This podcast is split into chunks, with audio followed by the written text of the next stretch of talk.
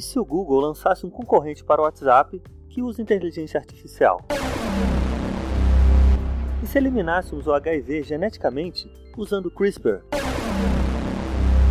E se a impressão 3D fosse 10 vezes mais rápida e pela metade do preço? E se inventássemos uma capa de invisibilidade real? Olá, bem-vindo a mais um Futurastcast, a sua dose semanal de informação e inspiração através das notícias que mais bombaram sobre tecnologias futurísticas e inovações fantásticas, extraídas diretamente do brilhante portal gringo futurism.com e traduzidas, levemente ajustadas e comentadas de maneira especialmente peculiar por mim, Pedro Novaes. Começando então com os recados. Não deixem de seguir o Futurástico no Facebook, no Instagram e no canal do Telegram, como vocês bem já sabem. E também continue divulgando para os seus amigos e até para os inimigos, quem sabe eles não aprendem alguma coisa, né? E por favor também não deixe de avaliar lá no iTunes. Qualquer avaliação vai ser muito positiva para mim, de preferência com muitas estrelinhas, né? Mas se forem poucas também é bom que o feedback negativo tá valendo. E o último recado é na verdade um pedido de desculpas pela voz que ainda está meio rouca. Eu adiei um pouquinho o programa até dessa semana, mas ainda não tô 100% como vocês podem perceber bem. É que eu estive em um evento foda nesse final de semana o Hard Work Papai 2, e quando você está totalmente pilhado, quase sem dormir por três dias e cercado de gente foda em altos papos regados à cerveja, um dos efeitos colaterais é essa bela voz rouca de pato. Mas como a evolução tecnológica não pode parar, vamos que vamos! O Google acabou de revelar sua mais recente ferramenta de troca de mensagens, o Alô ou Allo, um app independente que funciona como qualquer outro aplicativo que você tem no seu celular, tipo o WhatsApp. Só que a novidade tem uma clara vantagem em relação aos seus antecessores. Ele vem com tecnologia de machine learning embutida. Como explicado no I.O. Keynote, que é o evento do Google de apresentação de novidades, o Alô é desenhado para aprender com o tempo, tornando as conversas mais fáceis e produtivas. Ele transforma o seu telefone no Ultimate Smartphone, ou seja, o smartphone definitivo, e com ênfase no Smart. Saca só, os features, ou seja, as características do Alô, incluem emojis, que são aquelas carinhas e coisa e tal, e stickers, que nem tem no Telegram, por exemplo. Também controle por gesto, top, e opção de enviar fotos e rabiscar sobre elas, parecida com o Snapchat.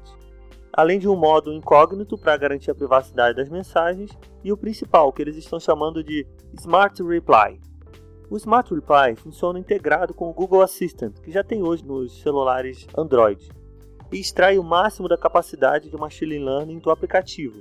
Se você digitar que está com fome de pizza, o Smart Reply vai automaticamente te mandar as opções de pizzarias próximas com entrega. O usuário ainda pode digitar Google numa janela de chat comum para falar com o robô, da mesma forma que falaria aí com a ferramenta de busca lá no site do Google normalmente. E o Alô para Android e iOS estará disponível no final do verão lá do hemisfério norte, ou seja, no final do nosso inverno por aqui. Já parou para pensar em que isso, cara? O Google não tá de brincadeira na tomateira.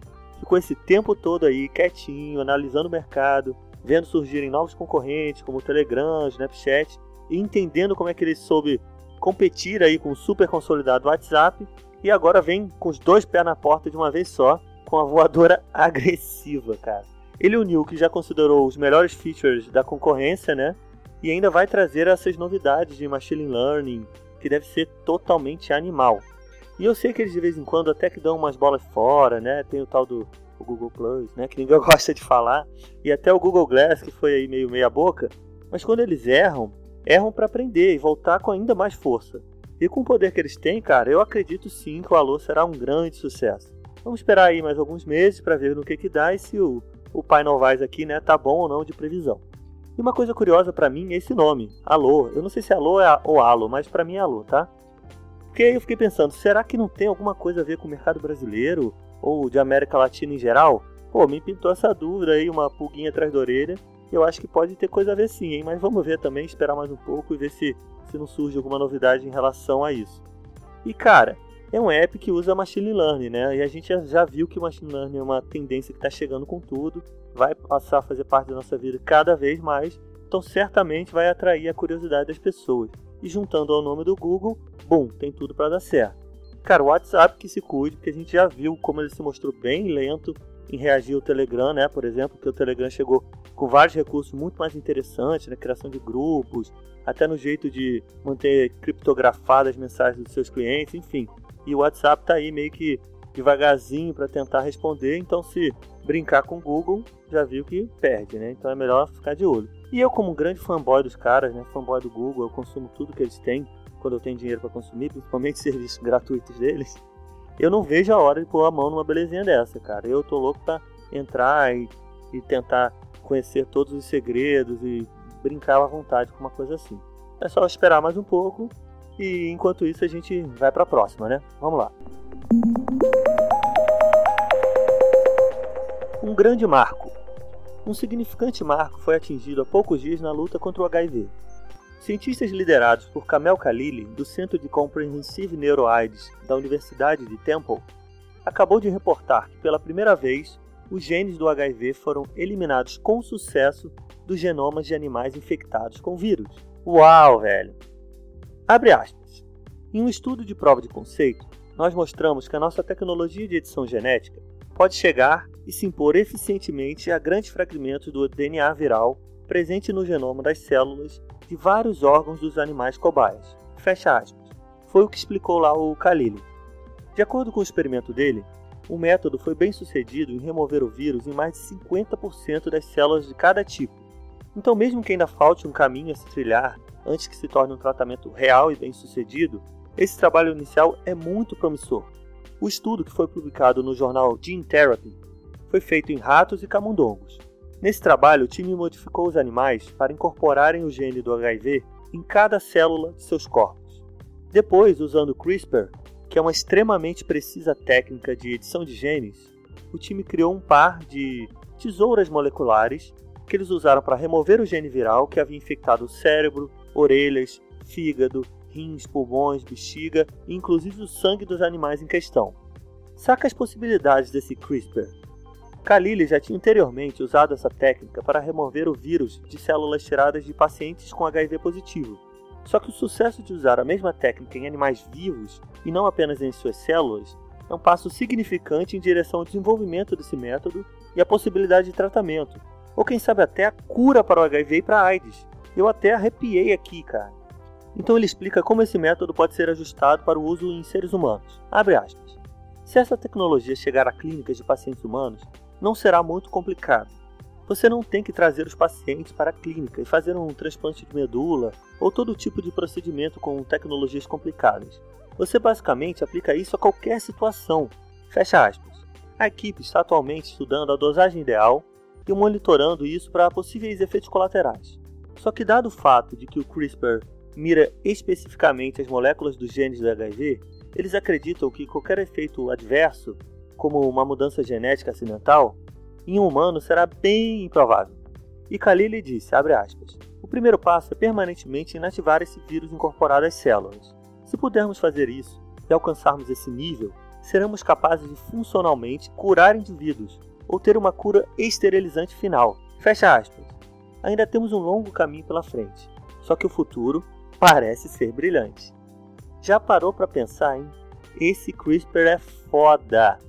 Primeiro respira fundo, vai, que eu também me animei. E tenta entender a dimensão disso. É um editor de DNA que pode vir a curar a AIDS e o HIV. Pode modificar qualquer coisa no DNA de qualquer ser vivo, com possibilidades totalmente infinitas.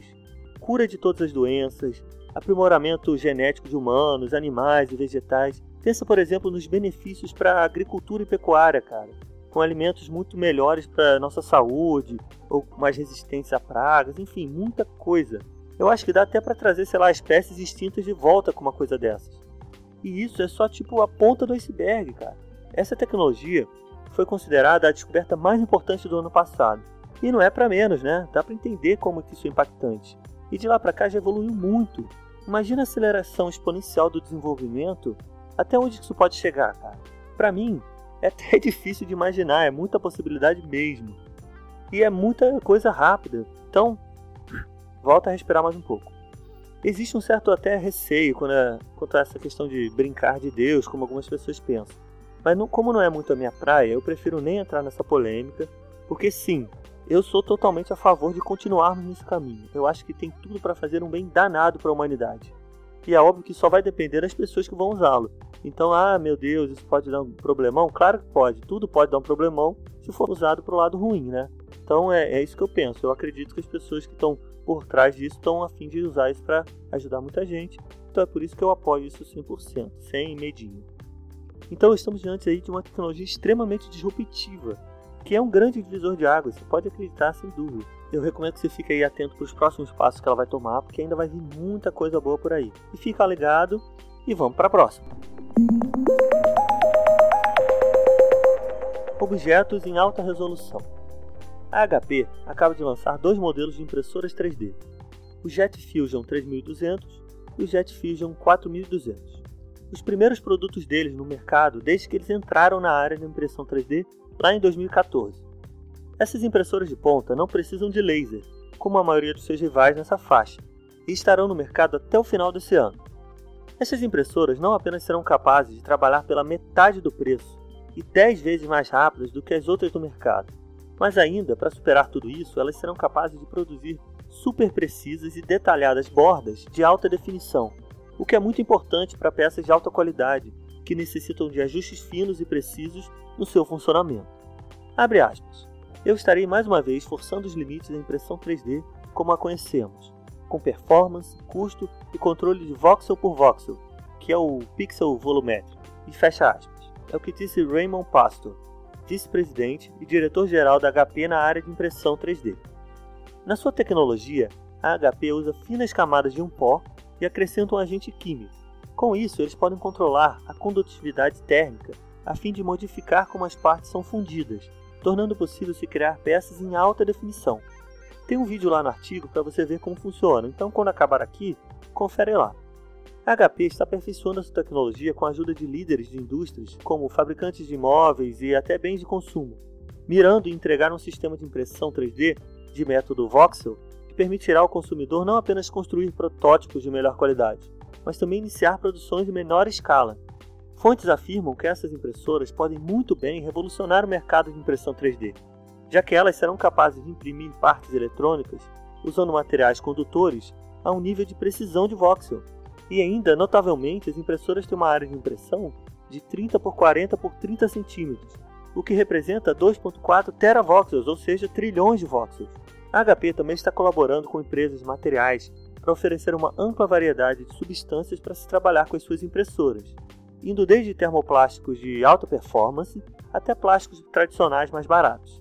E os modelos dessa primeira geração, por enquanto, podem apenas imprimir em uma cor, mas a HP também já pretende sanar essa deficiência em breve. E no momento as impressoras delas e no momento as impressoras delas serão direcionadas para os fabricantes e não para consumidores, já que o preço de entrada da Jet Fusion 3200 é de 130 mil dólares e a 4200 ainda nem teve o preço anunciado, mas provavelmente será mais cara aí do que essa irmã mais nova. Só que a nível comercial, esse preço, quando se leva em conta a velocidade de produção, que é de 340 milhões de voxels por segundo, e a capacidade superior de definição das peças impressas, isso leva a HP a um patamar muito superior aos concorrentes que existem no momento. Então você já parou para pensar, cara? Olha só que baita revolução. Parece até aquela internet mais rápida que eu trouxe semana passada, lembra? Que era muito mais rápida e muito mais barata. Essa aqui é 10 vezes mais rápida e pela metade do preço, cara. Reparou aí o padrão exponencial de evolução? É isso que está acontecendo com várias tecnologias. Piscou, perdeu.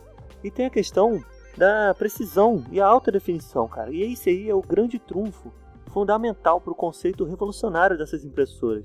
Que para e pensa, cara. As peças que elas vão produzir terão um desempenho muito melhor, já que elas se encaixarão com muito mais precisão.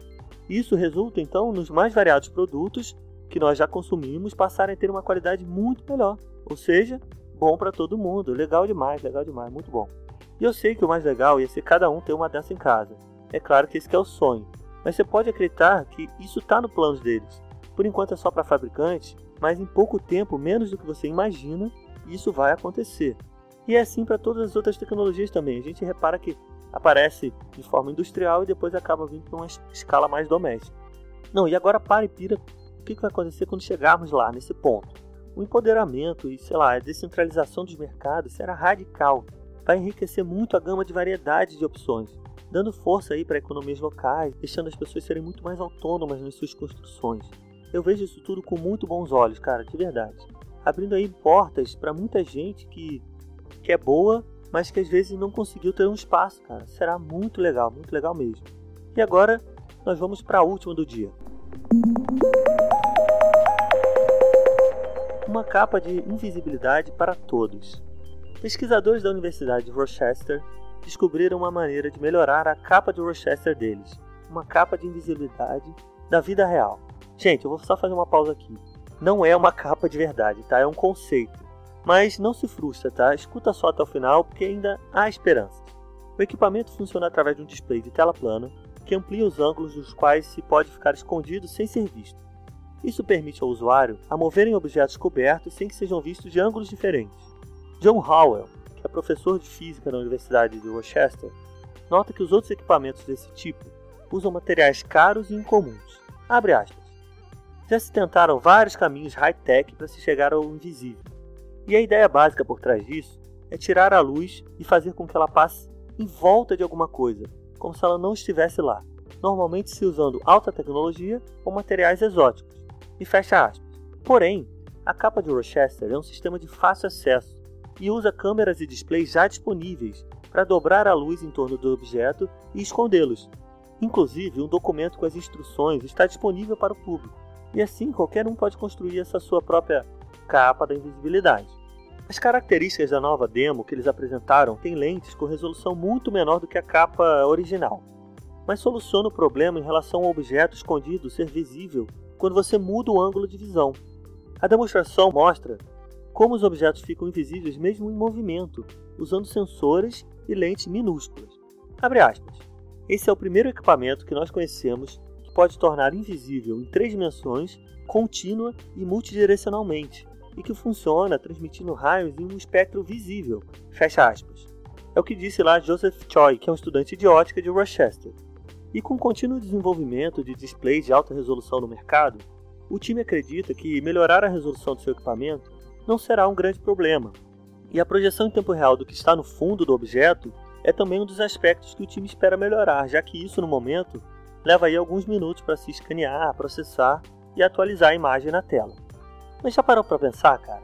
Que mágico! Porque não tem outro termo para usar aqui, cara.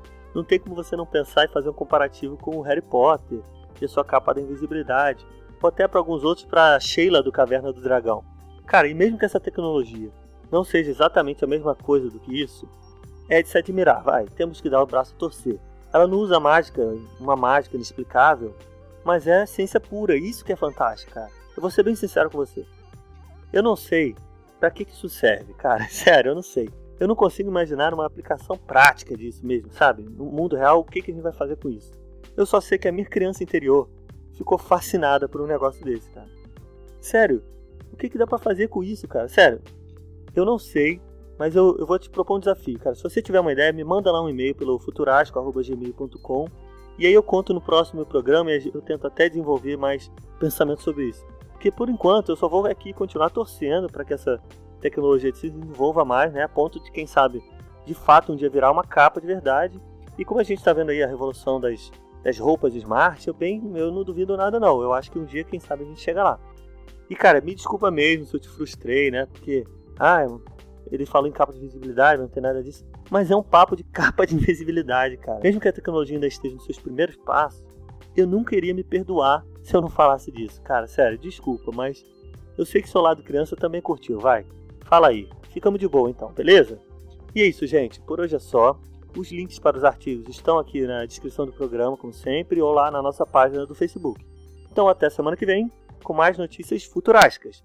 Pare, pense incube e transforme.